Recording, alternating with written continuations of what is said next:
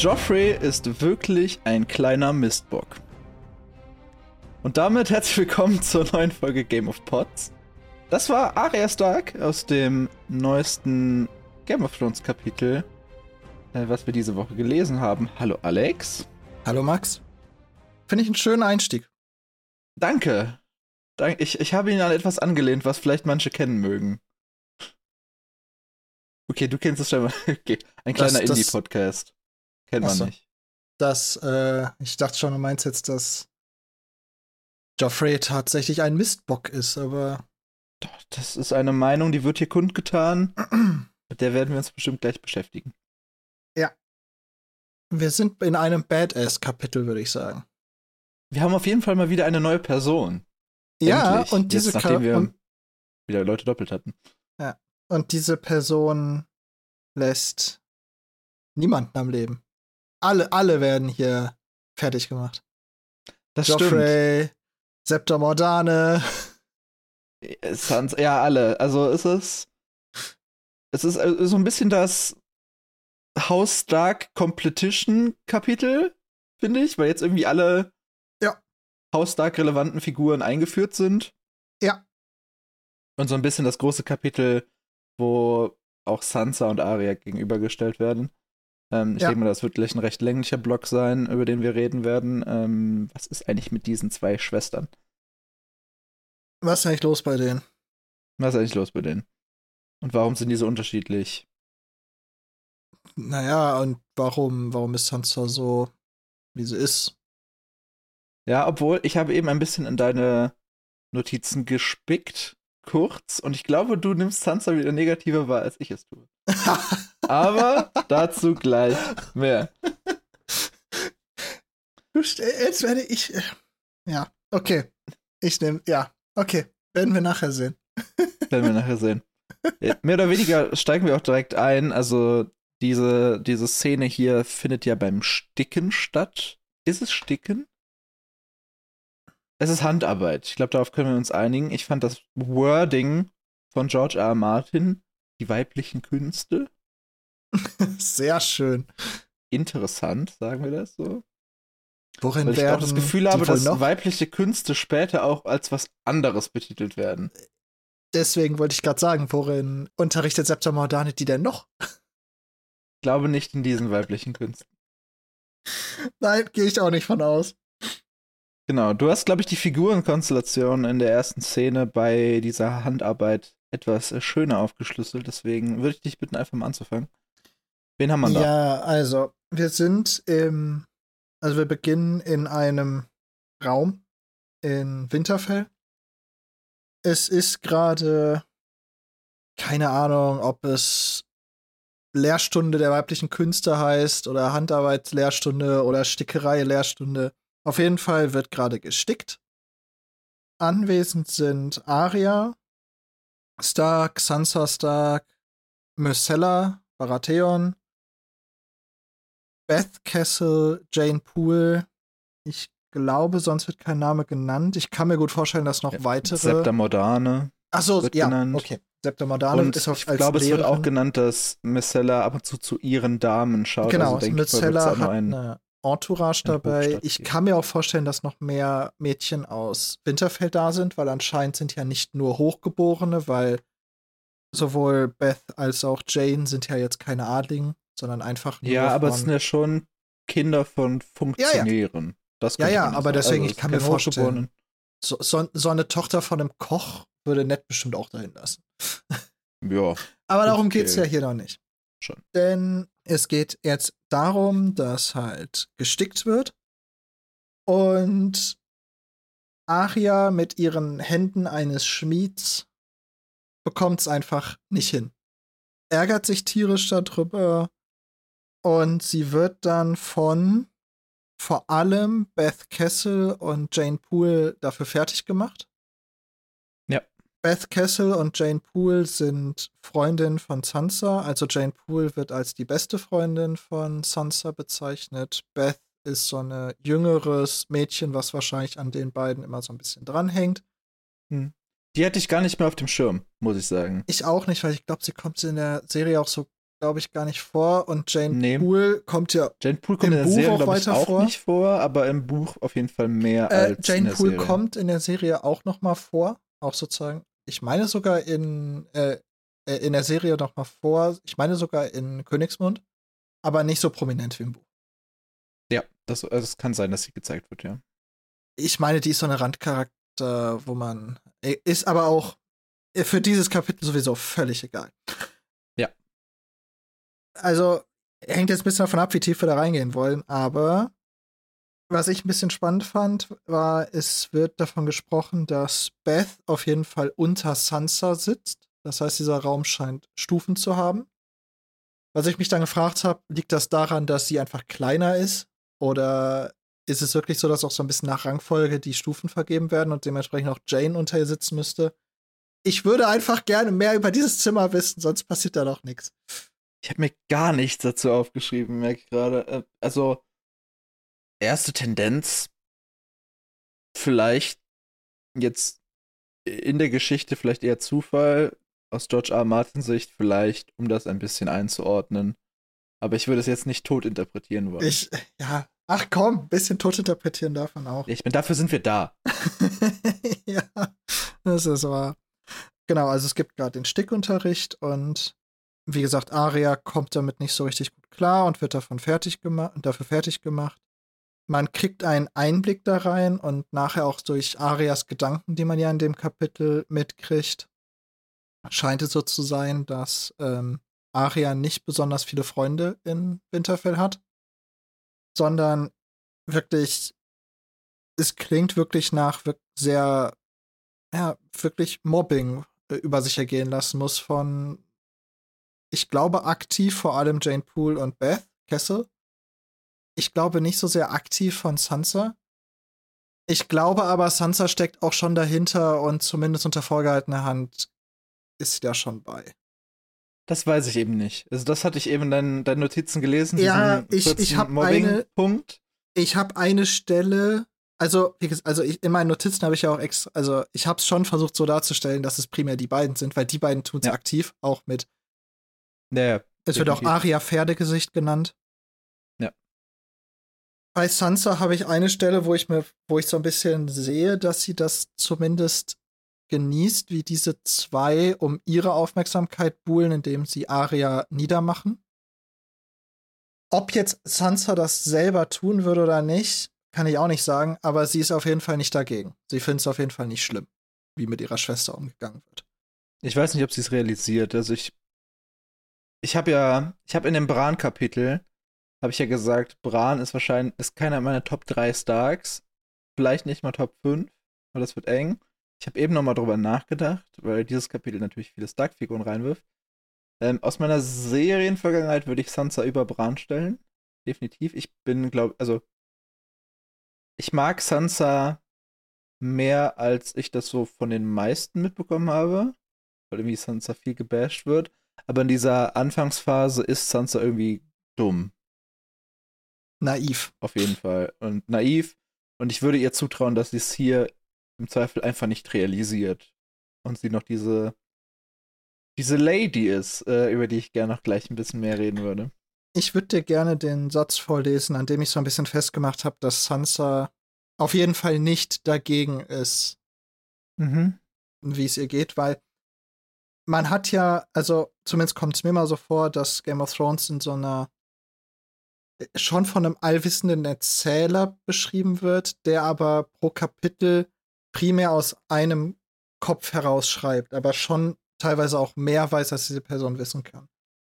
Und zwar, ich greife jetzt ein bisschen vor in dieser Szene, am Ende stürmt Arya raus aus dem Raum Mhm. Kommen wir gleich noch zu, wie es dazu kommt, aber ich würde das jetzt ganz kurz einmal. Alle sahen sie an. Es war zu viel. Sansa war zu wohlerzogen, als dass sie über die Schande ihrer Schwester gelächelt hätte, doch Jane grinste an ihrer Stelle höhnisch. Sansa ist nicht unglücklich, wie Arya runtergemacht wird. Das ist die Frage, weil ich würde nicht sagen, dass Game of Thrones aus einer allwissenden Erzählerperspektive geschrieben wird. Ich würde eher sagen, es ist immer ein persönlicher Erzähler. Ich weiß gar nicht, wie das genau heißt. Also, es wird immer aus der Sicht eines Charakters geschrieben. Das, was wir da lesen, ist eine Einstufung von Aria. Ja, Aus das ist Sicht. richtig. Dass Aria Ah. denkt, okay, Sansa lacht jetzt nicht, aber dafür lacht halt Jane mit.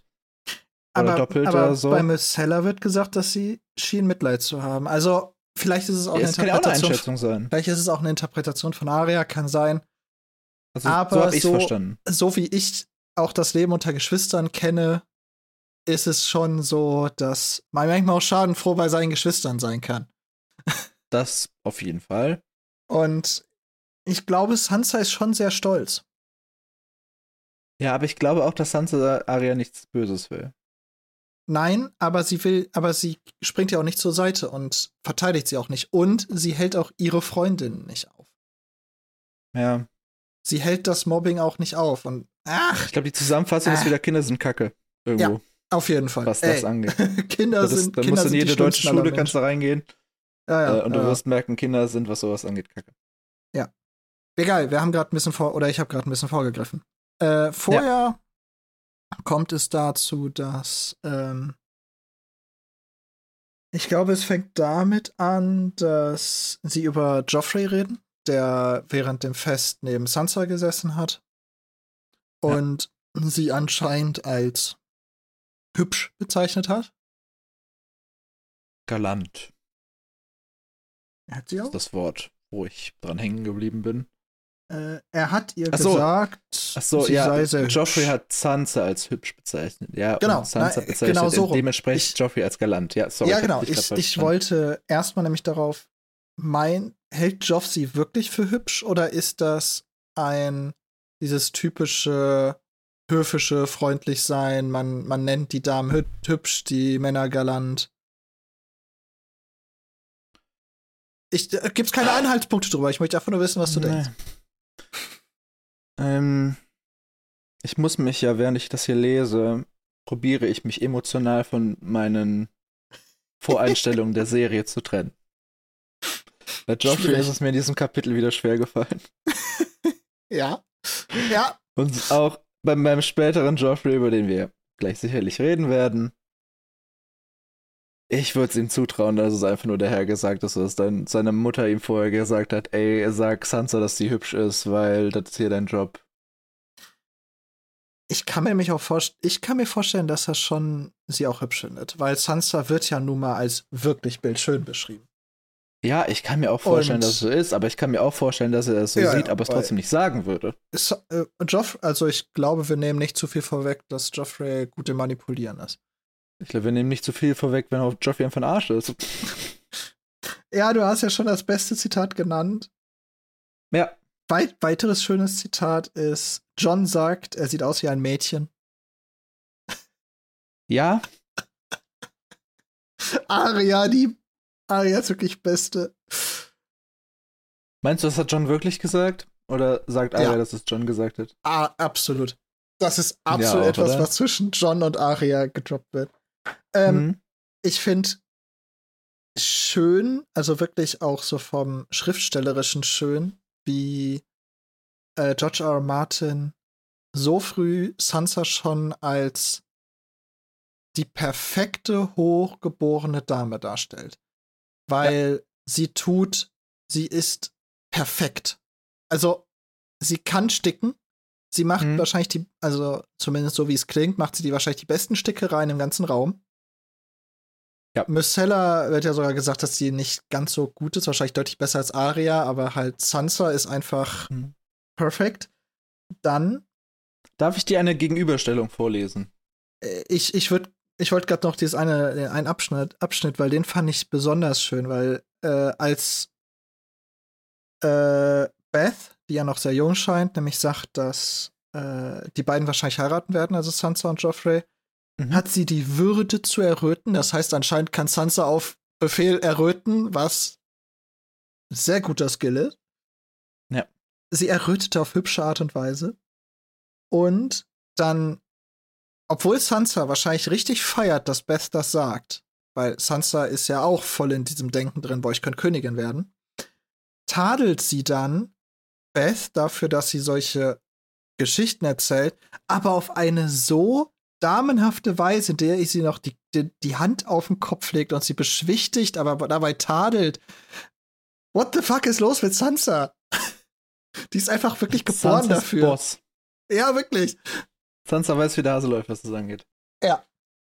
Ich habe mal Zitate rausgeschrieben. Oh, schön. Oder nicht unbedingt Zitate, aber so Bilder oder Facts, Hm? wo die man so eins zu eins gegeneinander halten kann, um Sansa und Arya zu charakterisieren.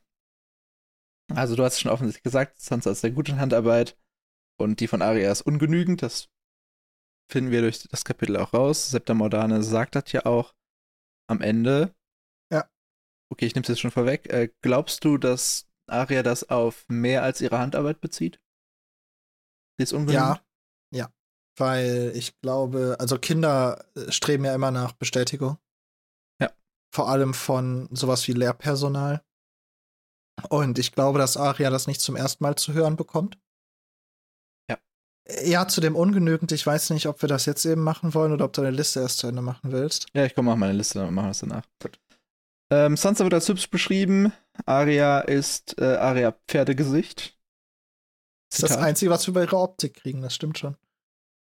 Arya hat die Hände eines Schmieds. Sansa hat feine, zarte Hände. Eine Stimme sanft wie ein Kuss. Alles, was sie tat, war hübsch, wohlerzogen. Ähm, zu Arya wird da nicht besonders viel mehr gesagt. Ja, Sansa ist zwei Jahre älter. Eine Sache würde ich da noch zutun zu deiner Liste, und zwar auf Arias Seite. Äh, du hast gesagt, Sansa ist wohl erzogen, aus dem Raum rauszustürmen am Ende. Arya nicht so richtig. Kinder sind manchmal impulsiv, aber das ist nicht wohl erzogen. Ich mache hier keinen Vorwurf, Aria. Ich hätte wahrscheinlich nein. als Kind genauso reagiert, nur wenn man diese wirklich Sie knallharte ist Liste- neun. Ja, deswegen, ich mache hier keinen Vorwurf und ich finde das auch das Ja. Kind, vor allem Septa Mordane geht noch schlimmer mit ihr um. Also das geht gar nicht, wie Septa Mordane da vorgeht. Aber man sieht schon, man, es wird schon sehr eindeutig, wie, wie wirklich konträr diese zwei Schwestern sind. Genau.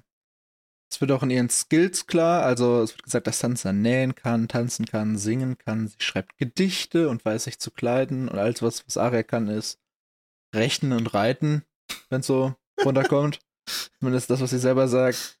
Und rein optisch hat Sansa, wie auch erstaunlich viele ihrer Geschwister, muss man letztendlich sagen, diese Tully-Optik geerbt, habe ich es Ja. mal genannt. Ja. Also hohe Wangenknochen, goldbraunes Haar, während äh, Arya beschrieben wird als eine Person mit einem langen, ernsten Gesicht und mattem braunen Haar. Ein mini-weiblicher Ned Stark. Genau. Es, es wird schon, also die beiden werden ganz gut gegeneinander abgegrenzt. Ja. Äh, Und du hast Aria in sagt einer- auch. Ja, Du hast in Aria, einer der letzten. Komm, Komm, mach mach du. du. Komm. Okay, wir spielen so eine Runde Schneck, Schneck, Schnuck. Okay. Sehe den nicht. Okay, du darfst anfangen. Ähm, was wollte ich jetzt nochmal sagen? Ach komm. Was, war- was war nochmal das letzte, was du gesagt hast? Äh, die Tully-Optik. Ach ja. Aria sagt so schön, wahrscheinlich war bei ihr nichts mehr über. Oh ja, das ist auch Das fand ich ein sehr trauriges, sehr trauriges, äh, sehr traurige Feststellung von ihr. So, Na, sorry, das war alles, was ich sagen wollte. danke. Ich wollte sagen, dass du in einer der letzten Folgen gesagt hast, dass man äh, an diesen Mini-Beschreibungen, die wir da schon zu Arian Sansa hatten, wir kannten die ja bisher noch gar nicht, schon sie recht gut charakterisieren konnte, wie sie auf ihre Wölfe reagieren. Ich finde es aber hier eigentlich viel krasser, dass man sehr krass den Charakter der beiden meiner Meinung nach aus den Namen ihrer Wölfe ableiten kann. Ja. Weil, also über Sansas Lady wird nichts in diesem Kapitel gesagt, aber gefühlt muss auch nichts gesagt werden, weil dass Eine Sansa Lady. eine sehr gute Lady von irgendwas sein könnte, ist, glaube ich, implizit klar geworden. Ja. Äh, in den letzten 15 Minuten. Und Arya nennt ihren Schattenwolf Nymeria, was ein recht großer Skandal ist in Winterfell. Ja, gut, Skandal. Kann gut sein. Unerwartet. Unerwartet. Ja. Also es ist eine, eine, äh, wie, wie nennt sie, eine Kriegerkönigin aus Essos stammend, die nach Dorne gesegelt ist in der Vorgeschichte. So, keine Ahnung. Es wäre so, als wenn ich mein, mein Haustier Attila nach Attila dem Hundenkönig nennen würde. Geil finden würde, wahrscheinlich. Ja. Ähm, aber ich glaube, heutzutage wäre das ja vielen, vielen Leuten egal. Und da ist es halt eher. Es passt Ja. nicht ganz in dieses abgekapselte Haus Stark-Bild. Ja, das werden ist ja- richtig. Ich weiß gar nicht, also, wir werden, wir haben noch nicht erfahren, wie der Rest der Wölfe heißen, jetzt abgesehen von Geist. Nee, das stimmt. Ähm, Äh. Aber die orientieren sich ja auch echt. Also, die passen gut. ich finde, passen Wolf hat, Rikon hat seinen Wolf am besten genannt. Ja, Rickon, Rickon hat seinen Wolf benannt, das wäre ein Dreijähriger. Der ist. Äh, ja. Ich würde gerne mit dir über Marcella sprechen. Ach so, ja. Können wir machen. Die kriegt ja schon eine Sonderbehandlung. Offensichtlich, sie ist die Prinzessin, so. alle finden die geil.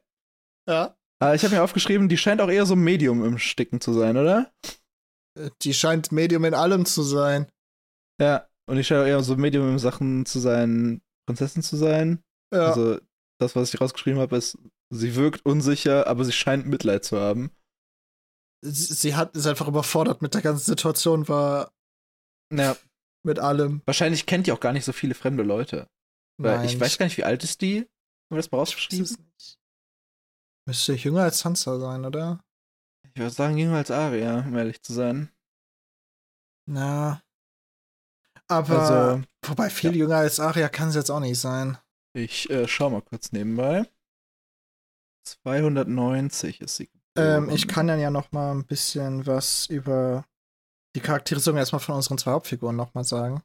Mhm. Also von Sansa und Arya. Und zwar, wir werden in dem Kapitel gleich auch noch John kennenlernen. Weiter Auch, kennenlernen. auch äh, ja, kennen tun wir ihn schon, aber noch, noch treffen. So rum. Mhm. Ähm, Ich habe gerade recherchiert. Punkt, Marcella ist ein Jahr Ja? jünger als Aria. oh. Okay. Ja, ich, t- vielleicht ist er deswegen auch ein bisschen überfordert, aber sie wirkt schon nicht so. Sie wurde ja auch auf dem Ja. Fest schon als ein bisschen dumm bezeichnet. Auch Das sehr schön, dass Aria hier Tom als den Dicken bezeichnet. ja. Ja, okay. ja. Plump. Okay, aber du wolltest gerade was über John sagen, entschuldige. Ja, äh, nee, nicht, nicht direkt über John, sondern darüber, wie, wie die verschiedenen Charaktere, also Arya, Sansa und John, ihre Verwandtschaftsbeziehungen nennen. Ja. Sansa nennt John Halbbruder, was die richtige Bezeichnung ist. Das Ja. nur, sie sagt es halt, nachdem Arya ihn als Bruder bezeichnet hat. Mhm. Was. Sansa hat auch das Wort Bastard fallen lassen, by the way. Ach so, ja. Es ist, ist, die Sache ist, Sansa sagt wieder nichts Falsches, ne? Also sie Nein. beleidigt ihn ja nicht wirklich, Nein, nein. aber sie macht schon die, die Welt klar. Die, die, wie sie zueinander stehen. Und John, wenn er nachher auftaucht, nennt Arya auch Schwester. Also man merkt, dass John und Arya anscheinend ein deutlich engeres Verhältnis haben als Sansa und John und Sansa und Arya. Ich würde vermuten, so das Aria-John-Verhältnis ist vermutlich das innigste. Also es wird auch gesagt, dass alle Bran lieben. Und ich glaube, John Ja. und Bran kommen auch echt gut miteinander klar. Ich glaube sogar Bran und Arya kommen wahrscheinlich relativ gut miteinander klar. Weil die beide so ein bisschen. Ich meine, zu Bran wird ja gesagt, dass er gerne klettert. Der, der scheint ja auch so ein bisschen rebellisch zu sein. Das ist dann wahrscheinlich auch nicht so schwierig, mit Arya dann klarzukommen. Hm. Aber von also den Älteren, basierend ja. auf der Serie hat man jetzt zum Beispiel sehr wenig Anhaltspunkte, was das angeht, weil die ja sehr früh auseinandergezogen werden. Äh, Absolut Hinsicht. korrekt, absolut korrekt. Ähm, das mache ich jetzt gerade auch wirklich schon an den Indizien fest. Ja. Ich glaube aber, also, wobei ich würde dir wahrscheinlich zustimmen, dass das innigste Verhältnis wirklich Arya und John sind. Ja. Da kommen wir aber später noch zu, warum das potenziell auch so ist. Ich habe mir ein paar Sachen rausgeschrieben zu Septa Modane. I Also hate einfach her. nur die, die Hard Facts. Was hast du gesagt? I hate her. Du hast sie. Ja. Ja, ich habe einfach die Facts aufgeschrieben, dass sie streng ist, mit knochigem Gesicht, scharfen Augen und einem lippenlosen Mund. Ja, die, die Definition einer Oberschullehrerin, die viel zu streng ist. Ja, ist sehr charakteristisch, was das angeht. Ja. Ja. Also, ich finde das wirklich uncool, wie sie mit Aria umgeht. Also einmal dieses, das wird nicht reichen, ohne zu sagen, wofür es nicht reichen wird. Finde ich. Leben wahrscheinlich. Reicht. ja, das ist so dieses, damit wirst du nie einen Mann finden. ja, das Ähm, stimmt schon, das stimmt schon. Und diesen ekelhaften sozialen Druck, den Septa Morgana auf Aria aufbaut. Ich glaube, da können wir wieder in diese Diskussion einsteigen, so inwiefern ist diese Härte gerechtfertigt in dieser Welt? Ja, das, ich will die Diskussion jetzt auch nicht nochmal führen. Ich will Nee. nicht, dass Leute, ich will nicht, dass Leute so zueinander sind. Ja, das, das kann ich verstehen. Aber ich hab, zu der Szene habe ich eine Frage an dich, weil Aria sagt ja da, und das ist auch ein Indiz für mich, dass dieses Kapitel aus der Sicht von Aria auch erzählt wird, dass es typisch ist, dass Sansa in diesem Moment die Aufmerksamkeit auf Aria lenkt. Empfindest du das auch so, dass sie das tut? Äh, rein von einem faktischen Standpunkt würde ich sagen, eigentlich tut sie es nicht. Äh, Das musste ich natürlich kurz lesen lassen. Das äh, macht, schon, macht schon Sinn. Ach, sie zieht Aria schon rein. Weil sie ja wirklich, also sie, ich würde dir recht geben, dass sie nicht die Aufmerksamkeit so, so nach Methode hier, guck auf Aria, Mhm. sondern was sie schon macht, ist ein Aufmerksamkeit auf sich und Aria ziehen. Und ja, zwar gut, auch nicht Aria hat davor rumgeschrien. Ja, aber die Septa hätte das wahrscheinlich mehr ignoriert, wenn Sansa das anders geplayt hätte, weil sie sagt ja, Aria und ich haben und Naja, sie fragt ja auch, worüber sprecht ihr Kinder, nachdem Aria ja, rumschreit. ja, ich, ich, also, ich weiß, was du meinst. sie wirft ja eigentlich nur sich mit in die Ja, gleichen ja, rein. ja, ja. Das, das Ding ist, in, in dieser Situation würde ich dir recht geben, aber Mhm. so wie ich Sansa und Aria kenne und Geschwister untereinander kenne, Da hast du mehr Erfahrung als ich. äh, kann das schon sehr gut sein, dass Sansa Aria auch gerne mal vor den Bus wirft. Kann vor allem gerne vor vorstellen. den Mordane-Bus. Der moderne Bus ist echt gutes, ein gutes Bild für die Folge. Ja, also aus meiner Einzelkind-Perspektive wirkt es in dieser Situation nämlich eher ungerechtfertigt. In Aber dieser okay. ja. In dieser würde ich dir faktisch recht geben, aber ich glaube, dass Arias Gefühl nicht komplett unbegründet entstanden ist. Ja, mit einer, mit der Backstory kann ich's, ich kann es verstehen. Aber deswegen, ich glaube, der Erzähler in so einer Folge ist dementsprechend auch biased, weil es aus der Oh, Sicht ja, das Aria meinte ich eben wird. nicht. Ich meine, der Erzähler ist 100% biased. Ich glaube, er hat Mhm. nur, der Erzähler hat nur ein bisschen mehr Infos noch als die Person selber. Ja, weiß ich nicht. Aber das Ich auch ist, nicht. Das ist eine Debatte, die können wir vielleicht äh, in den nächsten Kapiteln noch weiterführen. Ich würde Ja. eher sagen, es ist recht puristisch, was das angeht. Gut. Also Aria gut. verlässt die Situation. ja, aber mit dem besten rennt. aller Sprüche. Sag ihn. Ich habe ich hab ihn, hab ich ihn nicht aufgeschrieben. Ah, ja, ja. Ich muss Sag ein ihn. Pferd beschlagen. Weil ah, doch, ich habe ihn da äh, aufgeschrieben. früher hat also dieses, dass äh, Aria Hände wie ein Schmied hätte, Ja. ist ein Spruch, der von Septa Mordane kam, ihr gegenüber. Und jetzt geht es ja wieder darum, dass es nicht reichen wird und wenn es ja um sowas wie Sticken oder Stricken oder was auch immer geht oder Nähen, die ist ja schon Künste. die Fingerfertigkeit sehr wichtig.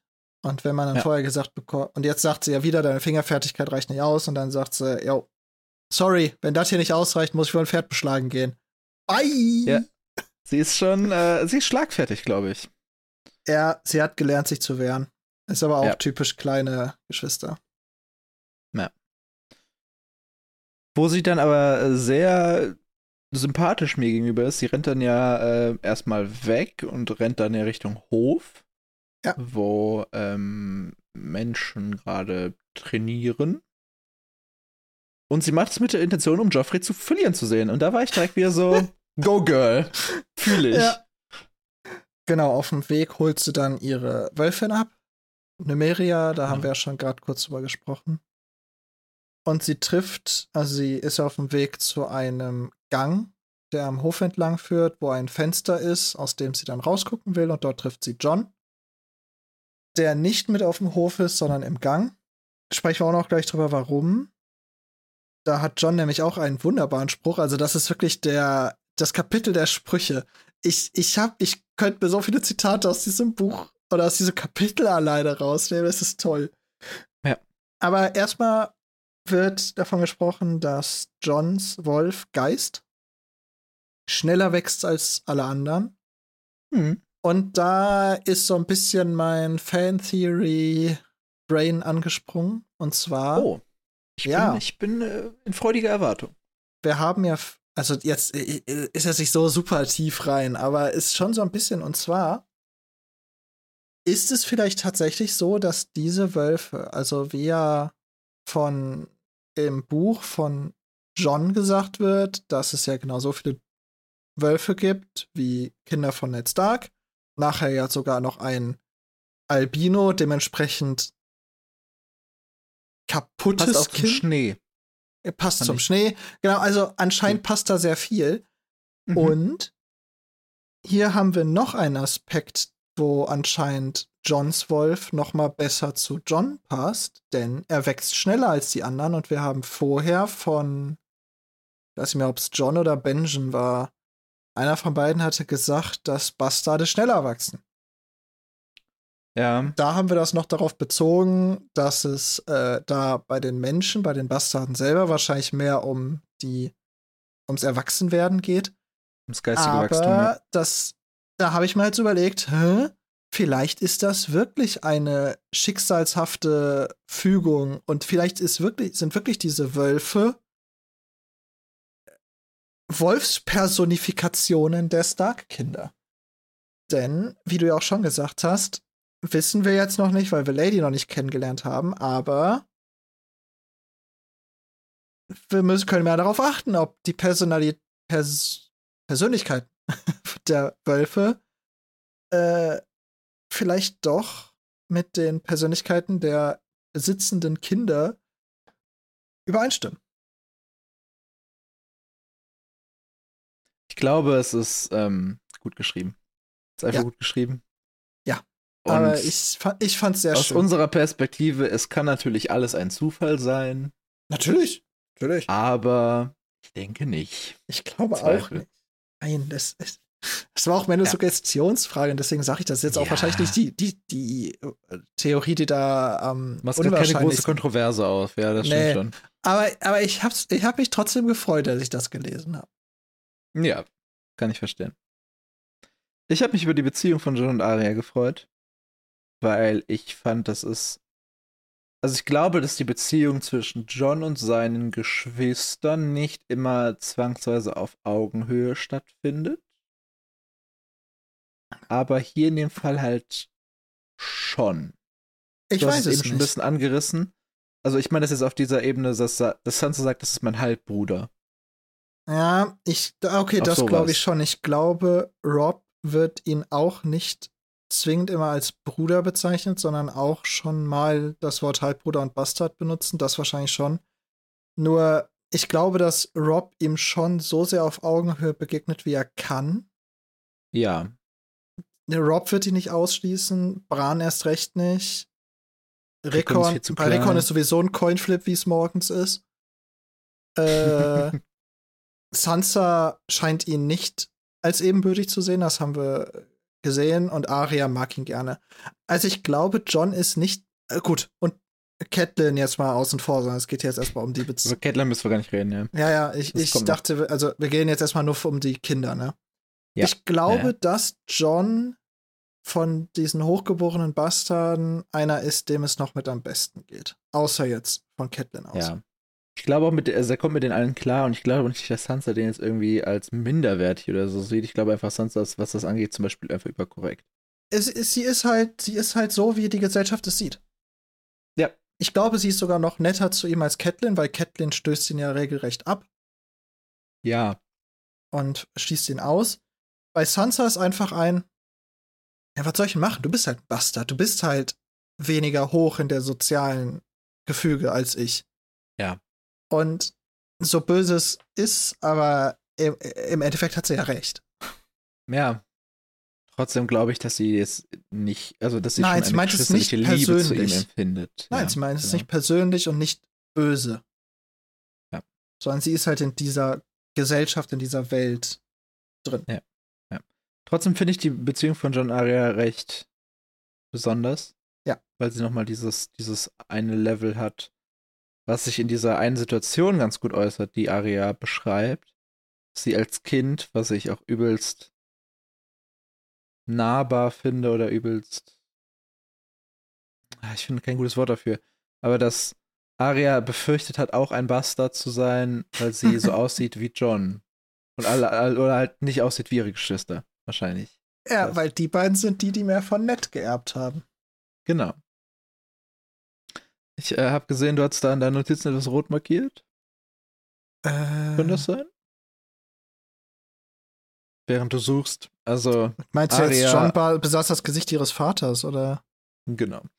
Ja, ja. Ähm, dass Arya halt aussieht wie John und wie Ned und alle anderen Ja. kommen eher auf die Tully-Linie, was Genau. ja eine, wenn wir jetzt bei den, bei den ehelichen Kindern mal bleiben, eine, eine, eine, boah, ich kann nicht reden heute, eine Quote von vier Fünfteln wären. Ja. Was der schon strong ist, was die Gene angeht. Ja. Und Arya damit die einzige wäre, die von den ehelichen Kindern Ned Starks auf Ned kommt. Es scheint so. Ja. Würdest du, also, wollen wir jetzt schon auf das eingehen, was im Hof passiert, oder möchtest du erstmal noch, also, weil ab jetzt sind wir halt nur noch bei diesem Geschehnissen auf dem Hof und zwischen John und Arya. Ich weiß nicht, ob wir das chronologisch machen wollen oder ob wir das jetzt nach Ich habe nicht mehr so viel zur Beziehung von den beiden. Ich habe gleich ein bisschen was zum Gespräch. Das würde ich aber, glaube ich, dann machen wollen. Also lass, lass ruhig chronologisch weitergehen. Ähm, Denn im Hof läuft gerade leider Tommen gegen Bran. äh, ja, der Murmelfight. Der Murmel, ja, das stimmt schon. Die beiden sind wohl so, einge so dick eingepackt, dass die aussehen wie Kugeln. Ja. Finde ich ein sehr schönes Bild. Und sie kämpfen dann noch mit gepolsterten ja, Holzschwertern. das ist schon. also, wie alt sind die beiden? äh, äh, oh. Sechs? Nee, äh, der Bran. Ich, ich hatte es doch gerade auf hier. Bran ist genauso alt wie Marcella, glaube ich, wenn ich es richtig im Kopf habe. Ah ja, sie sagt ja auch, dass sie nur ein, dass sie ein Jahr Ja. älter wäre. Warum darf sie nicht also kloppen? Bran ist acht und Tommen ist sieben. Nach ich, ich weiß nicht, wie es bei dir war. Aber in Mhm. dem Alter habe ich mich mit anderen Kindern mit Stöcken verkloppt. Ich nicht, tatsächlich. Ach so. Ich glaube, ich bin okay. einfach am Wald spielen, aber Man hat auch mal mit Stöcken auf sich eingeschlagen. Und ich war scheinbar nicht so ein brutales Kind wie du. du bist nicht durch die gleiche harte Schule gegangen, ne? Ja, du bist nicht. Aber jetzt mal völlig, abs völlig jetzt abseits davon, ob man das gemacht hat oder nicht. Wenn die beiden gepolstert eingepackt sind, muss man dann auch die fucking Holzschwerter einpacken. Ich finde dann eher krass, wie man dann verlieren kann. Äh, passiert ja nichts. Ja doch, Also- man kippt halt um, wenn man aussieht wie eine Kugel. Ja, ich glaube, Tom ist einfach ein Lappen am Ende des Tages. Ja, das, das noch dabei. Jetzt möchte ich noch einmal ganz kurz, ich glaube, das können wir ganz kurz abhandeln. Theon, du verdammter. Ah! Mhm. Also, wäre ich wirklich eine Hassperson in diesem. Also, ich weiß nicht, in diesem Kapitel macht Das, das Rennen Theon, ist close. Das macht Theon. Joff so hart Konkurrenz, Ja, weil auf seinem Gesicht zeigte sich ich würde sagen, Joffrey- Verachtung. Joffrey, ähm, Joffrey holt auf. Ja, Theon. äh, äh, ich bin mir auch ziemlich sicher, dass er überholen wird. Aber in Mhm. diesem Kapitel, auf seinem Gesicht zeigte sich Verachtung. Verachtung kleinen Kindern Ja. gegenüber. Ja, Sag mal, ich verstehe. Ich weiß, was den du sagen Arsch willst. offen. Glaubst du, das ist äh, gespielt oder glaubst du, das ist real? Das ist real. Das wäre echt traurig. Das ist 100% real. Und uns wird mal wieder bewusst gemacht, dass Theo nicht dazugehört, weil vorher noch beschrieben wird, dass er das Wappen seines Hauses, den goldenen Kraken, auf seiner Brust trägt. Theon, ich glaube, dass Theon ein unfassbar zerbrechliches und kleines Ego hat. Ja. Und sich deswegen an jeder Stelle, wo er kann, profilieren kann. Und obviously ist er Ja, von aber jetzt ist dann die Frage, ist es dann ein echtes Gefühl, diese Verachtung, oder zeigt er Verachtung, Ach so, damit er das sich mein- ach so. profiliert? Nee, dann glaube ich, ist es fake. Ich glaube, er, au, au, obwohl auf der anderen Seite, auf den Es geht Eiseninseln, halt beides. Es geht ja, auf, halt den, beides. auf den Eiseninseln werden die ganz sicher nicht mit gepolsterten Schwertern aufeinander einkloppen. ja, stimmt auch wieder. So, wenn du auf den Eiseninseln verlierst, wirst du danach höchstens auch im Meer versenkt. Sieben. Ja. wenn, wenn du mit Ja. sieben nicht schwimmen kannst, bist du tot. Ja, Also, ich weiß es nicht, aber ist mir auch egal. Du kannst ja denken, was du willst. Aber, mhm. oh, Gottes Willen. Und da kannst du jetzt auch nicht kommen mit, wir müssen es in dieser Welt akzeptieren. Nein. Nö, das. Dieses das, Verhalten akzeptiere ich nicht in dieser Welt. Alex, ich werde dir hiermit hochheilig schwören, ich werde Theo und Graufreud in den nächsten drei Büchern nicht verteidigen. Danke. Bitte. Weil, boah, diese Obwohl kann Szene, diese, diese Szene hat, äh, hat bei mir wirklich, äh, Und es ist nur ein Satz. ja, aber dieser eine Satz hat mir wirklich nochmal gezeigt, okay, der, der Dude ist wirklich, mit dem komme ich nicht, mit dem wäre ich nicht Freund. Nicht auf Wir müssen Fall. irgendwann anfangen, so ein Punktesystem zu machen für Leute, die, wie, wie er so, damit wir tracken können, wie sehr wir Leute hassen. Oh Gott, das wird aber ins unendlich eskalieren, weil wir immer denken, aber das ist schlimmer als das, was sie da gemacht haben. Und ja, irgendwann vergeben wir dann 10 Millionen Punkte und irgendwann, das Problem ist, irgendwann ist dann so, ach, der hat, der hat da ein Kind beleidigt. Er ist doch mittlerweile normal. ja, stimmt. Wahrscheinlich werden wir einfach übel abstumpfen. Aber im Moment bin ich Gut noch sehr empört. Ich bin sehr empört. Ja. Empört ist ein so schönes Wort. ja. Ja, dann habe ich kurz noch was zu Aria und John. Die reden da scheinbar wieder ein bisschen äh, miteinander. Und so meine Zusammenfassung von Aria bis zu dem Punkt ist: ähm, Aria, bitte jetzt nicht falsch verstehen, ich erkläre danach, was ich damit meine. Aria tritt sehr maskulin auf von ihren Interessen her. In der Welt von Game of Thrones. Ja. Ist richtig. Also stereotypisch eher maskulin. Naja, also man kann ja nicht verneinen, dass Westeros oder Game of Thrones als Welt sehr eindeutige Rollenbilder hat. Ja, Und ich wollte äh, nur, dass da nicht die Assumption gemacht wird, dass sie das in dieser Welt auch so betrachten würde. Was ich nicht. tue. Nee, Ähm, nö. Darauf äh, folgt auch ein sehr schöner Satz, den ich mir rausgeschrieben habe. Ähm, John musterte sie mit aller Weisheit seiner 14 Lebensjahre. Schön. Ein Satz, der, glaube ich, so zuvor noch nie gesagt wurde. Und ähm, Aria, der wird ja mal ab und zu durch, durch die Haare gestrubbelt. Das scheint ja so ein bisschen Zuneigungsding zu sein zwischen den beiden. Zwischen den beiden, genau. Aber dann sagt er auch irgendwas. Ich hab, ich hab's gerade nicht, was, was genau sie sagt. Auf jeden Fall reißt sie dann ihren Arm zurück und funkelt ihn an. Ja, genau. Dass, dass John bezweifelt, dass sie überhaupt ein Langschwert heben könnte.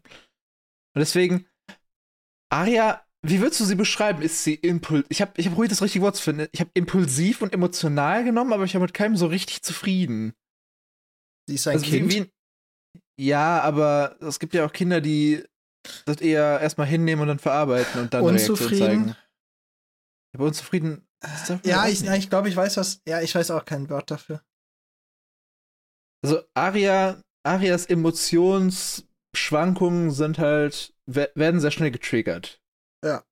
Durch Dinge. Ich glaube jetzt nicht, dass sie jetzt mega sauer auf John ist, aber vielleicht kommt das halt so direkt raus. Dass dieser, dieser Filter ist noch nicht da. Oder ist nicht da. Das noch werden wir sehen. Ja. Ja. Bin ich, bin ich bei dir. Also, sie sagt halt, was sie denkt und handelt auch so. Ja. Sie, sie wirkt nicht wie die bedachteste aller Personen. Das, das kann man, glaube ich, auf jeden Fall so festhalten. Was sie von Sansa wieder deutlich abhebt. Ja. Wollen wir zum nervigen, na nicht nervigen, aber zum der, der Teil, der mich, der mich emotional am meisten mitnimmt in diesem Kapitel, weil er mir auf den Sack geht. Äh, warte, bevor Komm. wir das tun, Okay. Würde ich noch einmal ganz kurz, also wir sind, also du möchtest wieder auf den Hof, richtig? Ich möchte wieder kurz okay, auf den Hof. dann ja. würde ich noch einmal ganz kurz sagen, John und Arya, ich glaube, die verstehen sich aber auch gut, weil sie beide sehr, sehr gerne in Selbstmitleid ertrinken. Ja, Die, Ja, Welt, das- ist, das- die Welt ist ja so ungerecht. die Welt ist schon ungerecht, ja. Ja. Ja. Weil John Bastard ist und weil Arya nicht das tun darf, worauf sie eigentlich Bock hat. Ist das hier schon mit dem. Nee, ich glaube, das kommt noch mit dem Wappen, ne? Ja. Das mit dem Wappen wäre jetzt das nächste, was ich hätte. Denn äh, es wird erstmal Joffrey gesucht von den beiden und dann gefunden in Begleitung von Baratheon und Lannister-Anhängern und einer Person, die wir gleich als Sandor Clegane identifizieren werden. Ein Tier von einem Mann. Und es wird gesagt, dass Joffrey ein geteiltes Wappen führt aus Baratheon und Lannister. Oh Gott, ja. Das, das war mein. Also. Da fuck, Robert! Warum lässt du das zu? Was ist da Ah. los? Happy Wife, Happy Life. Ja, but wife not happy either way. Hm, Ja, vielleicht mehr. Keine Ahnung. Ja, Oder er sieht es nicht, weil er sowieso besoffen ist. Oder vielleicht weiß er auch gar nichts davon. Potenziell. Ja, das wird jetzt nicht versteckt. Ah, aber meinst, meinst du, Robert geht zu, zu den Übungen seines Sohnes? Aber war das nicht sogar schon beim Fest so? Nee, da hatte der nur Baratheon. Oh Gott, jetzt hast du mich. Ich, ich hatte im Kopf, dass er nur Baratheon auf die Brust gestickt hat. Den gekrönten Hirsch. Ich weiß es nicht. Das, das war das erste John-Kapitel, oder? Äh, ja. Ich äh, scrolle mal schnell. Joffrey. Ne, ah, der, der, der hat ja kein Wappen getragen, der hat nur Jamie ein Wappen getragen. Auf der, auf der Feier haben wir darüber diskutiert, warum, ähm, warum nur Jamie ein Wappen trägt. Ach so. Ja, Äh, okay, ja, ich nee. hätte aber auch erwartet, dass er irgendwie auf seinem Wams halt den gekrönten Hirsch hat, aber Ja, äh, ich, ich fand's trotzdem krass und ach, Die äh, Lannisters sind stolz. ja. Das wird gesagt und, und, das können wir, äh, glaube ich, auch annehmen. Ich, äh, also das war so eine Stelle und zwar nicht, weil ich nicht der Meinung bin, dass es nicht okay ist, das so zu machen. Ich finde schon okay, das sozusagen das Haus der Mutter und des Vaters hochzuhalten. Mich hat gewundert, warum Robert es halt zulässt. Weil Robert nicht, eigentlich mir bisher nicht wie jemand vorgekommen ist, der besonders viel. Er, er, er wirkt stolz. Und als ob er diesen Stolz eigentlich nicht teilen will. Ich glaube aber auch, dass Robert einen sehr großen Fleck für seine eigene Familie, blind- blinden Fleck für seine eigene Familie hat. Ja, das kann, ja, wahrscheinlich, wahrscheinlich. Aber Ähm. ich glaube auch, das wird in späteren Kapiteln deutlicher, wo wir uns dann darauf fokussieren sollten. Auf jeden Fall sieht Arya das dann. Ja. Und ich habe in meinen Notizen geschrieben, äh, Feminismus Arya strikes again. Oder Ja. auch, dass sie das eigentlich cool findet, aber findet auch, dass das Tully Stark-Wappen äh, lächerlich aussieht, Ähm, potenziell. Ja, also das Zitat, was Aria bringt, ist, auch Frauen, Frauen sind von Bedeutung. Ja. Mit einem Ausrufezeichen dahinter. Ja. Erstmal, yes. Und zum Zweiten, Außer Game of Thrones. nein, ich wollte genau das Gegenteil sagen. Und zwar, das wird wahrscheinlich das zentrale Thema in ganz Game of Thrones werden. Puh, ja, es. Oh, es ist echt schwer darüber zu reden, ohne zu spoilern. Ich, ich möchte Aber- nur dieses Motiv, Hm. dieses Motiv, Frauen gegen Männer, ich, mache gerade Airquotes, Hm. wird in Game of Thrones noch sehr oft vorkommen und es wird sehr viele Handlungen äh, bestimmen und herbeiführen. Ich glaube, man kann ja an dem aktuellen, an den Kapiteln, die wir jetzt behandelt haben, es hält sich ja bis jetzt ganz gut die Waage, vielleicht sogar eher mehr weibliche POV-Charaktere. Das war kein Ist deutscher das so? Satz. Naja, also ja, wir Prolog hatten, zählt nicht, dann haben wir Bran, Catelyn, Dani, Edda, John, Catelyn, Arya. Also wir haben wir wissen eins, aktuell plus eins, zwei weiblich, was Kapitel angeht. Vier. Eins, zwei. Je nachdem, ob man den Prolog zählt oder nicht. Ja, genau. Ja, also der Prolog kann man ja schon, äh, könnte man noch Will drüber schreiben. Ja. Äh, aber es ist, äh, wie man es dreht und wendet, es ist sehr ausgeglichen. Und es ist sehr ausgeglichen, was man von dieser Welt vielleicht nicht überhaupt nicht. so erwarten würde, da ja auch da Männer eher die Geschichte schreiben. Sowohl Nicht im nur eher. handelnden Sinne als auch im wirklich schreibenden Sinne. Nicht, also im, vor allem innerhalb der Geschichte, nicht nur im, also im übertragenen Sinne, sondern es ist so. Also es gibt nur männliche Meister zum Beispiel und das sind die, die Geschichte schreiben. Ja, ja, das meinte das meint ich ja genau. also, es ist, äh, ja. Also, ich fand nur diesen Satz von Aria, der wird, der, der hat bei mir direkt so geklingelt, so von wegen, yes, das ist eins der zentralen, Kon äh, zentralen Fragen, der zentralen Aussagen von Das Lied und Eis und Feuer. Mädchen Danach bekommen Wappen, John. aber keine Schwerter. Bastarde bekommen Schwerter, aber keine Wappen. Ich habe Ja. die Regeln nicht gemacht, kleine Schwester. Das fasst es doch ganz schön zusammen. Ja, äh, das hat aber auch wieder sehr in mein Bild von John reingepasst. Denn John wirkt schon so ein bisschen so, die Welt ist so ungerecht und ich kann doch nichts dran ändern, dass die Welt ungerecht ist. Und ganz Unrecht hat er mit der Aussage ja nicht, das gebe ich zu. Aber John ist auch schon gerne in der Position, Selbstmitleid zu haben. Ja. Der genießt das schon ein bisschen. Und Aria, glaube ich, auch ein bisschen.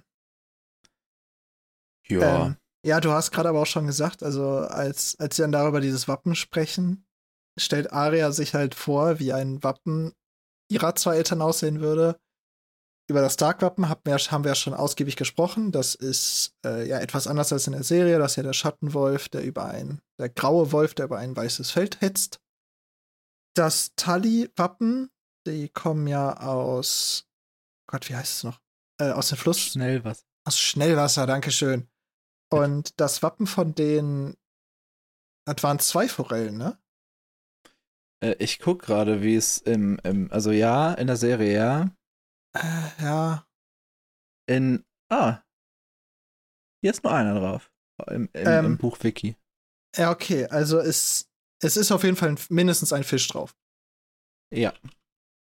Ähm, und dementsprechend stellt sie sich vor, dass dieses kombinierte Wappen ein Wolf wäre, der einen Fisch im Maul hat. Mhm. Was ich jetzt nicht das beste aller Kombinationswappen finde, weil ja, das, Das das, ist ja eine bei- Tier bei- ist tot. Es ist, es ist immer nur eine, eine, eine springende Forelle. Silbern auf einem Grund von Ah, okay. gewelltem Blau und Rot. Ähm, aber ja, es ist ja bei, bei Joffrey auch nicht so. Also ich glaube jetzt nicht, Ja. dass der jetzt einen Löwen hat, der einen Hirsch erlegt hat, weil ich glaube, dann würde Robert doch was sagen. Also es ist ja einfach nur Schönes so, Bild. du schneidest es einmal in der Mitte durch und zentrierst das vielleicht innerhalb ihrer Hälften jeweils auf dem Hintergrund der jeweiligen Hausfarbe. Exakt. Äh, aber es ist jetzt nicht so dieser, dieser Merch-mäßig von wir verbinden beide Bilder in einem sinnvollen Kontext. Und sogar wenn man sie verbinden würde, ich meine, das könnte man ja machen. Man könnte ja so einen so einen Wolf-Fisch-Hybriden machen oder so. Aber Boah, der sah aber auch wahrscheinlich funky aus. ich fänd's gut. Das wäre mal was Neues. Äh, aber so wie Arias sich vorstellt, würde man es halt auf keinen Fall machen, weil das würde bedeuten, dass das Haus Tully einfach gefressen wird. Ja. Haus Stark ist einfach besser. Ja, Ja. Äh, Du hast es so schön dargestellt, Alex, in unseren äh, Shownotizen. ja, wunderschön habe ich dargestellt. Und äh, falls ihr diese Folge gerade hört, äh, könnt ihr mal in den dazugehörigen Instagram-Post gucken. Wenn Alex mich bis dahin nicht getötet hat und ich dran gedacht habe, werden wir es äh, äh, reinschneiden, wenn du es erlaubst. Ja, das können wir gerne machen. Ich, Okay. äh, ich bin weltgrößter Künstler. Ja, das, ähm, vielleicht gehen danach unsere Instagram-Abo-Zahlen runter, aber werden sehen. Wahrscheinlich. Aber das ist es wert. Das ist es wert, ja, für ein bisschen Kunst. Naja, wollen wir ein bisschen zurück in den Hof ge- gehen? Ja. Äh, meine nächste. Notiz ist: Bran besiegt Ninja Turtle Tommen. ja. Und dann, ähm, Die eine Murmel hat gewonnen. dann beginnt die Show. Also ich möchte von vornherein mal sagen, Sir Roderick ich mag dich wirklich. Ich Hm, finde, aber hat ich finde, wie ich finde, wie Sir Roderick reagiert. Insgesamt top. Ja. Also das möchte ich jetzt nochmal hier auch vorweg schicken. Weil er wirklich diese Situation eigentlich auf die bestmögliche Situation löst. Ja. Die Situation, die, um die ich eigentlich drumherum will, aber um die wir nicht drumherum kommen, ist, die beiden Murmeln haben aufgehört zu kämpfen. So, und jetzt fragt Sir Roderick, ob Prinz Joffrey und Rob noch mal eine Runde wagen wollen. Genau. Es scheint Runde 2 zu sein, die Ja, potenzielle. genau. Und in Runde 1 hat nach meinem Verständnis Rob besser performt. Ich du denke, das- dass es wahrscheinlich aufgehört wurde, also beendet wurde, bevor Joffrey sich besonders blamieren konnte. Mhm. aber Rob scheint auf keinen Fall verloren zu haben. Ich kann mir vorstellen, dass es ein offizielles Unentschieden war. Rob sagt halt, du hast mehr Schläge eingesteckt als ausgeteilt, Joff. Ja, äh, ich Ist glaube die Frage, trotzdem, ist es die Wahrheit oder nicht? ich, glaub, ich glaube schon, ich glaube schon, aber ich glaube auch, dass Joffrey jetzt nicht haushoch verloren hat. Nein, nein, das glaube ich auch nicht. Weil der wird schon eine gute Ausbildung Rob- am Hof bekommen. Genau, also, und er wird ja auch als groß bezeichnet und stattlich. Also er wird jetzt auch kein äh, Schwächling sein. Er ist kein Tom. Genau, er ist kein Völlig. Tom. Er ist jetzt vielleicht auch kein Rob, der ja als groß und breit bezeichnet wird. Mhm. Vor allem ja als und breit der und, zwei Jahre kräftig. älter ist. Aber so, Rob tritt auf jeden Fall vor und äh, sagt gern. Joffrey tritt ins Sonnenlicht, da wird nochmal sein Gold, sein goldgelbes. Ich habe was für den Hinterkopf. Sein Haar leuchtete wie Goldgespinst. oh, oh Gott. Ja, also Hinterkopf bitte. willst du jetzt nur darauf hinaus, dass, dass es Gold ist? Ich will nicht auf oder? das hinaus, was du, glaube ich, gerade denkst. Dann freue ich mich darauf, wenn du es aus dem Hinterkopf wieder hervorholst. Ja, ich werde es jetzt reinschreiben und du äh, erzählst hier ein bisschen was über äh, Ähm, Joffrey wahrscheinlich. Äh, dann, jetzt gleich kommt noch mal ein Spruch, wo, bei dem ich wieder bei Theon sagen muss, Alter, geh dich vergraben, Junge. Mhm. Denn Joffrey tritt vor, auch erstmal völlig unnötiger Spruch. Das ist ein Spiel für Kinder, Herr Roderick. Und Theon sagt darauf halt, ihr seid Kinder, sagte er spöttisch. Ach Theon Gott, Liebe. Theon, was soll denn das? Äh, Du hast ja gerade schon gesagt, Rob ist ja älter, ne? Zwei Jahre, glaube ich, ja. Und jetzt kommt ein, also man, man kann ja über Joff sagen, was man will, aber der Spruch ist schon, Rob mag noch ein Kind sein, ich bin ein Prinz. Ja. Und ich hätte gerade sehr viel Bock, diese prinzliche Visage zu deformieren. ja, also es ist, es ist aber ein schöner Spruch, das muss man auch sagen. Ja. Joffrey aber, kann auch schon mit Worten umgehen. Nur er geht Ja. halt mit ihnen sehr un, unschön um. Ja. Und danach Tja. sagt er halt noch, dass er keinen Bock mehr hat, mit einem Holzschwert auf Starks einzuschlagen. Er sagt, er ist müde, es zu tun.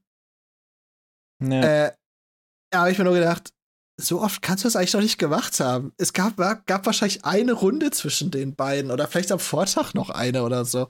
Aber es ist jetzt nicht so, als ob, als ob das jetzt sein Lebensinhalt bisher gewesen wäre. Aber das stimmt wohl, ja.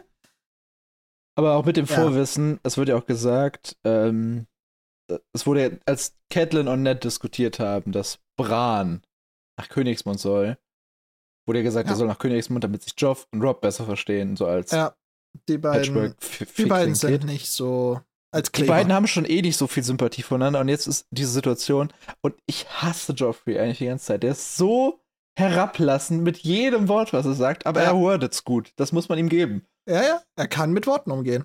Ja. Weil er sagt nie eine öffentliche Beleidigung aus. Nee. Das er, stimmt. er, er, er spricht einfach von oben herab und das ist unmöglich, dass er es tut, aber man, es gibt halt nichts, wofür man ihn so direkt irgendwie angehen könnte. Ja, also äh, dann gibt es ein bisschen Banter zwischen den beiden.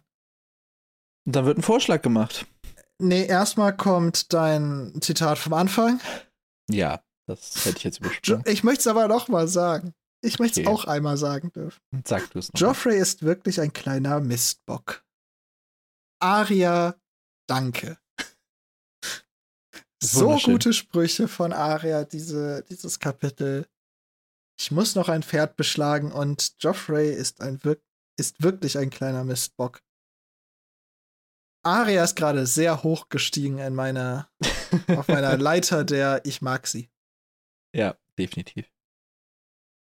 Dann wird aber der Vorschlag gemacht und Joffrey schlägt vor echten Stahl. Genau. Frage an dich. Warum? Mm, Warum echter Stahl? Ich habe verschiedene. Eigentlich habe ich nur eine Vermutung, die auch nur annähernd Sinn ergeben kann. Okay. Und zwar, dass er weiß, ist, die ich dass- habe. Hm? Mal gucken, ob es die gleiche ist, die ich ja, habe. wasch- wahrscheinlich ist es die. Meine Vermutung ist, dass er weiß, dass es nicht stattfinden wird.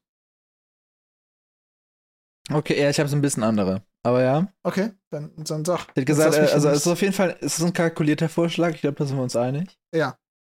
Ähm, meine Vermutung wäre gewesen, es ist vielleicht auch kalkuliert, weil Joffrey dann eigentlich nicht verlieren kann. Weil wenn, Job, wenn, wenn Rob dann ernst macht, und er scheint ja besser zu sein, fairerweise, Ja. er wird Joffrey nicht verletzen dürfen. Und ich glaube, das wird ihm bewusst sein.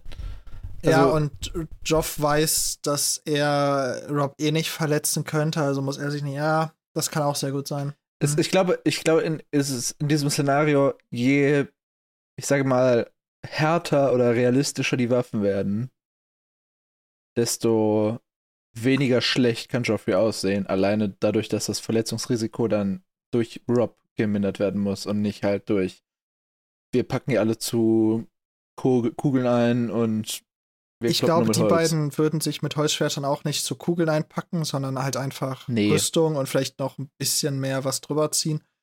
Aber Genau. bei Holzschwertern muss man sich nicht zurückhalten, weil Ja, Platzwunde ist jetzt nicht lebensgefährlich, nicht mal in der Welt. Ja. Und auf den Eben. Kopf sollte man eh nicht zielen. Denke ich, dass sie es auch nicht tun würden. Genau, also Joffrey sagt harten, echten Stahl. Jetzt wird's ein bisschen. Ja, also jetzt äh, Rob stimmt zu. Rob wurde ja auch schon beim, beim, beim Fest gesagt, dass Rob anscheinend nicht der hellste ist, nicht die hellste Leuchte auf der Kerze. Hm? Leuchte auf der Kerze, auch guter Spruch. Ähm, aber jetzt kommt Sir Roderick und ich muss wirklich sagen, Sir Roderick gut gelöst, weil er erlaubt ihnen halt Turnierschwerter mit stumpfen Schneiden. Ja. Was ich, egal ob man es jetzt innerhalb, Das ist ein guter Kompromiss. ja, genau, das, das muss ich halt wirklich sagen, weil ähm, Turnierschwerter sollten ähnliche Eigenschaften haben wie echte Schwerter, geschliffene, nur halt stumpf. Und dementsprechend ist es echter Stahl. Es gibt ein deutlich höheres Verletzungsrisiko, das heißt, man kann sich auch mal richtig auf die Fresse geben, wenn es dazu kommt. Ähm, Aber es wird kein Töten. aber genau, aber es ist halt nicht so, als ob äh, Sir Roderick nachher erklären muss, warum der Kron Thronfolger, der Kronprinz, tot im Sand liegt. Ähm, und deswegen ist Herr Roderick eigentlich super gelöst, weil es ist eigentlich ein Kompromiss, mit dem man aus einer logischen Sicht leben kann. Joffrey, Joffrey sagt doch erstmal gar nichts dagegen, sondern die Person, die du eben schon nanntest, es kommt der verbrannte Mann. der verbrannte Mann. Wird sein Name schon genannt? Er wird gleich Klegan genannt. Ah ja, Klegan. Von, ähm, von Sarah Roderick. Äh, genau, also der ich Name. glaube, zur Einordnung können wir sagen, es ist Sandor Klegan. ja. Es aka der ist, Bluthund. Ich äh, glaube, Bluthund wurde auch schon genannt von Aria, oder? Als die alle ankommen? Oh, das kann sein. Oder aber vielleicht ist es auch nur in der Serie, ist auch egal. Es ist, äh, Ja, auf jeden Fall, ähm, Sandor Klegan setzt sich hier dafür ein, dass es richtigen Stahl gibt. Und zwar in einer unvergleichlich einzigartigen Sandor Klegan-Manier. ja, wer seid ihr, äh, dass ihr euch. Bildet ihr hier Weiber aus? Ja. Aber danach auch schön, er hatte Muskeln wie ein Stier. Die Klegans sind einfach anders gebaut. Ja. Die, Klegan, die Klegans sind wirklich anders. Wir aber den anderen Bruder noch kennenlernen. Den, ich wollte gerade sagen, wir lernen ja erst noch ken kennen, was ein Klegan sein kann. Ja. Und das ist ja eher äh, noch die Light-Version. bisher, genau, bisher, wir kennen bisher nur den Stier. Wir lernen noch mehr kennen. Ja, aber davor sagt er ja, wer seid ihr zu, ihr, ihr ihm zu sagen. Er dürfe keine schlaf, scharfe Klinge fühlen. Ja, egal, ich, ist, ist jetzt auch egal. Genau, also er sagt halt, der Prinz darf scharfe Waffen tragen, wenn er will, und der Waffenmeister sagt, Alter, nein, das ist mein Waffenhof hier, fick dich.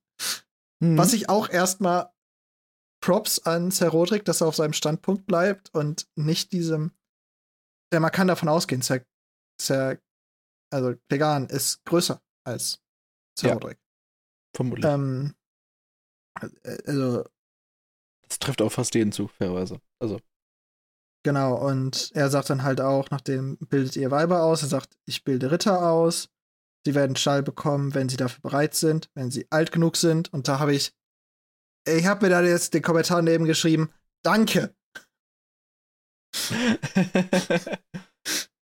ich habe dein, dein, dein, dein, dein Altersrand aus äh, der ersten Folge äh, im Kopf. Ja. Letztens erst geschnitten. Naja, ja, es, äh, er achtet ein bisschen mehr drauf. Aber ja. ich glaube nicht, dass es ein Altersding ist, sondern eher so ein Skill-Ding halt. Was wahrscheinlich mit dem Alter dann korreliert. Wollte ich gerade sagen, du kannst mit 14 noch nicht die Skills haben. Ja. Und das, das ganz große Problem ist ja, wenn man. Na, John vielleicht. Ja, aber auch, auch John wird noch nicht die Ausdauer haben. Und das Problem ist, wenn du keine Kraft mehr in den Armen hast, werden deine, Arm, deine Bewegungen ungelenker. Und es wird einfach gefährlicher. Und sie scheinen ja schon eine Runde gemacht zu haben. Äh, Rob wird ja irgendwie schweißnass oder so beschrieben. Also, mhm. danke, Herr Roderick, dass du denen keine echte Waffen gibst. ja.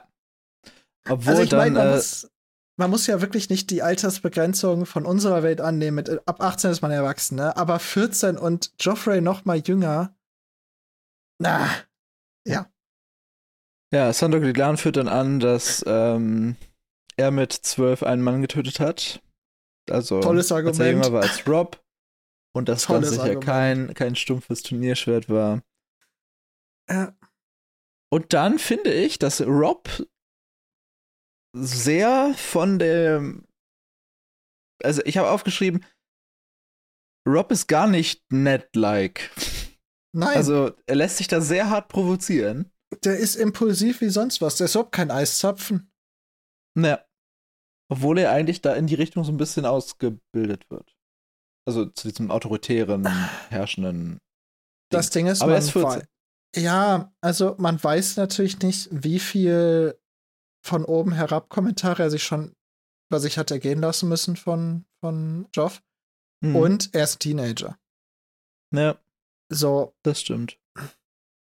Im ersten Kapitel hat man einen anderen Rob kennengelernt. Ja. Da wirkte er deutlich bedachter und herrischer und mehr wie nett. Hier ist er einfach, hier ist er typisch Teenager. Hier sagt er dann nämlich in seinem Überbau, lasst es mich tun, lass, ihn, lass mich ihn schlagen. Ja, und er scheint auch ziemlich krasse Sachen zu sagen, weil dann ja auch sich Aria sich erschrocken den Mund zuhält, wenn er anfängt zu fluchen und Theon ihn zurückhält. Also es scheint jetzt nicht so zu sein, dass er einfach nur sagt, das ist als Kacke hier, sondern es scheint ja schon ein bisschen mehr zu feuern. Verbal. Ja, ich finde auch erstmal schön, Joffrey zuckt mit den Aktien und sagt, kommt wieder, wenn du älter bist, Stark. Was irgendwie ein bisschen lustig ist, weil er ist einfach fucking älter als Joff. Ja, Joffrey. Ich, ich, hab, ich habe eben probiert. Ich habe, als ich, als ich meine Notizen gemacht ich habe probiert, es zu beschreiben. Weißt du, was meine endgültige Formulierung war? Mistkuh. Nee. Hab weißt du, was hier steht? Nee. Für mich steht Joffrey ist Joffrey. ich kann es nicht besser ausdrücken. Er tut Dinge. Er ja, sagt Sachen. Ja, er ist halt nicht ist unhöflich oder so, aber er ist halt von oben herab und das ist halt ein so ekelhafter Charakterzug. Ja. Ähm, Joffrey täuschte ein Gähnen vor und wandte sich zu seinem jüngeren Bruder zu. Komm mit, Tommeln, sagte er. Die Spielstunde ist zu Ende. Überlassen wir den anderen Kindern ihrem Übermut. Das mit dem oh. Übermut, mit dem Übermut hat er recht. Ja, okay, Also- aber der Rest. Also Rob ist hier auch wirklich. Äh, hätte er sich ein bisschen mehr obwohl Joffrey das echte, das echten Stahl wollte. Ja, aber deswegen sag ich ja, ich glaube, dass er. Ich weiß nicht, ob er es vorher mit Sandor Clegane so geplant hat, aber ich glaube, hätte Sandor Denk Clegane das nicht. gesagt, hätte Joff das gesagt, dass er keine Turnierschwerter will. Ich glaube, Joffrey wollte nicht mehr kämpfen und ich glaube, er wollte das so drehen, dass er der ist, der was Hartes will. Er darf es Ja. nicht und dann kann er abziehen mit. Ja, das Ich bin, ich, ich. bin, viel- ich bin viel geiler, ja, auf jeden Fall. weil Joffrey ist klug. Joffrey ist klug, aber ein Arsch. Deutlich klüger als fucking Rob. Die Genau. Hohlbirne. Dann passiert eigentlich nicht mehr so viel. Da wird so ein bisschen die, die Szene aufgelöst. Es fällt wieder der Satz, nichts ist gerecht von John. Ja, die beiden sind, also Aria und John, ey, die beiden, die, die steigern sich in ihr Selbstmitleid auch rein. Wirklich. Ja, Das wird noch schön. Genau. Äh, aber das Kapitel endet ja dann ganz am Ende damit, dass Arya dann doch in ihr Zimmer geht, wo sie erwartet wird von nicht nur Septa Moderne, sondern auch ihrer Mutter. Und was dann passiert, das äh, erfahren wir noch nicht. Da Ich- wird wieder mal gekliffhängert.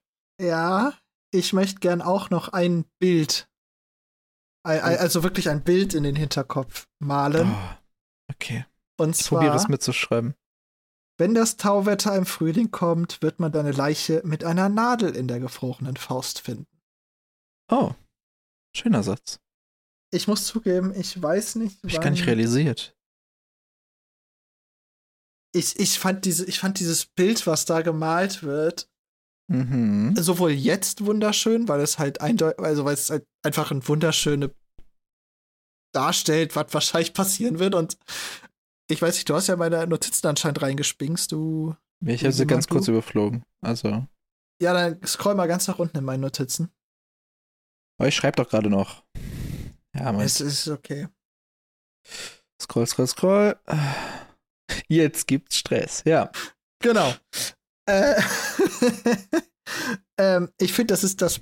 So, so endet halt das Kapitel, aber ich fand, also, ich fand einmal das symbolisiert das ja einfach wunderbar, weil mein traut Septa Mordane das einfach wirklich zu, dass die Aria einfach bis zum Ende des Winters fucking Nähen üben lässt. Mhm. Äh, und weil Aria das ja anscheinend wirklich nicht kann. Und es gibt ja einfach Menschen, die haben kein, äh, keine Fingerfertigkeit. Mich eingeschlossen. Ich meine, mich könntest du vor so ein Ding einen Winter lang setzen und ich würde es danach immer noch nicht können. Bezweifle ich, aber wenn du das Ich, sagst. ja, wahrscheinlich stimmt's schon, aber ich, ich fühle Aria da sehr. ja, Und das, das, das stimmt schon.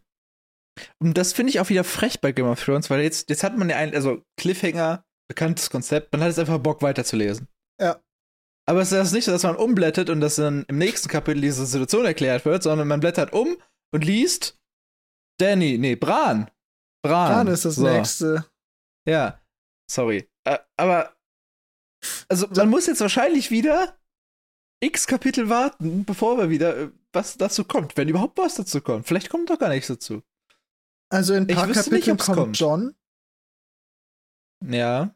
und ich, also zumindest waren sie ja am Ende dieses Kapitels zusammen.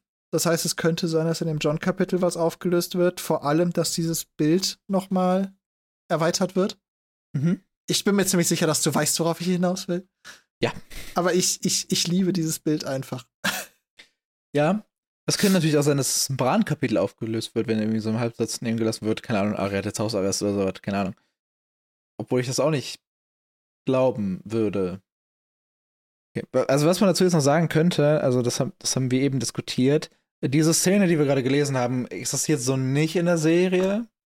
Nee. Es gibt eine Szene, wo Arya stickt, wo das praktisch diese, diese erste Teil dieses Kapitels impliziert wird.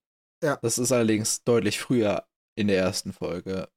Vor dem Fest noch, Arya- also bevor Genau, weil da Arya und Gäste kommen. Sansa ein bisschen mehr eingeführt werden, in, an einem früheren Ja. Zeitpunkt. Ja. Einfach der Geschichte. Wir hatten ja auch schon, also ich glaube, als wir die, die Festszene, also das John, das John-Kapitel gelesen haben, haben wir auch gesagt, dass wir nach das eigentlich von Catelyn eine andere Festszene erwarten, weil Ja. wir es alle noch aus der Serie präsent hatten, die es aber auch nicht gibt. Also da werden die, die Stark Kids schon ein bisschen früher charakterisiert, was das angeht. Ja. Ja. Also mal sehen, äh, wie dieser Stress, der da kommt, aussehen mag. Jetzt gibt's Stress. Jetzt gibt's Stress. Haben wir eigentlich gesagt, warum es so viel Stress gibt?